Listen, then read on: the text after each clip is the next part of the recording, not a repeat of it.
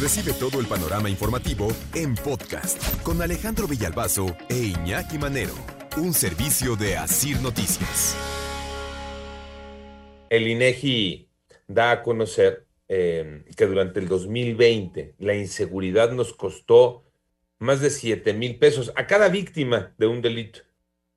Son datos de la encuesta nacional de victimización y percepción sobre seguridad pública 2021. De hecho, vamos a escuchar a Óscar Jaimes Bello, director general de Estadística de Gobierno, Seguridad Pública y Justicia del INEGI.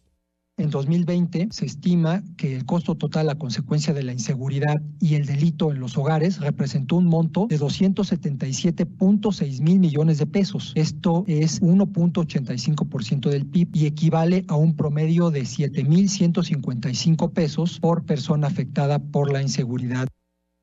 ¿En dónde están esos 7.155 pesos? En 2020, las pérdidas económicas a consecuencia de haber sido víctima del delito representaron 64.3% de los costos totales del delito, mientras que las medidas preventivas representaron una tercera parte del costo total. Y además tiene que ver eh, también atención médica por ser víctima del delito. Las pérdidas monetarias por victimización son aquellas que implican pérdidas a consecuencia de haber sido víctima de uno o más delitos, así como los gastos a consecuencia de los daños en la salud. En 2020 se estimaron 185.2 mil millones de pesos.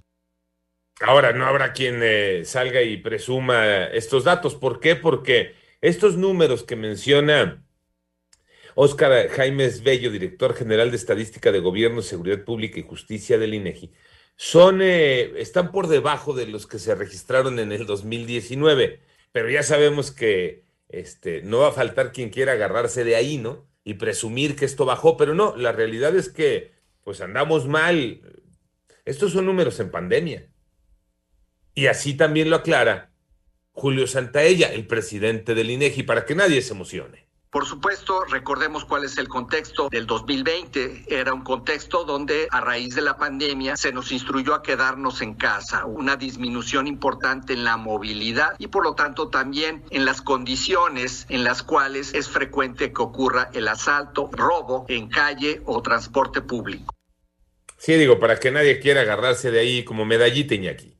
Sí, efectivamente, y es que van a ver cuando empecemos otra vez a salir y cuando se normalicen las cosas, no sabemos cuándo, probablemente en un año, pues vamos a ver si es cierto y a ver si no suben los índices de estos delitos que nos están diciendo que están bajando gracias al exitazo ¿no? de, su, de su administración, cuando realmente es porque no hay gente en la calle y porque no tienen a quién asaltar y no tienen a quién secuestrar. Espérate ahorita que empiece a salir más la gente. No, y aún así, con todo y pandemia y el quédense en casa y el guardaditos todos, un delito de los que nos afecta directamente y todos los días está a la alza, pero como espuma, y es el robo en el transporte público. Así reconocido en el informe de gobierno por el presidente y así reconocido en la glosa del informe ante el Senado por la secretaria de Seguridad Ciudadana.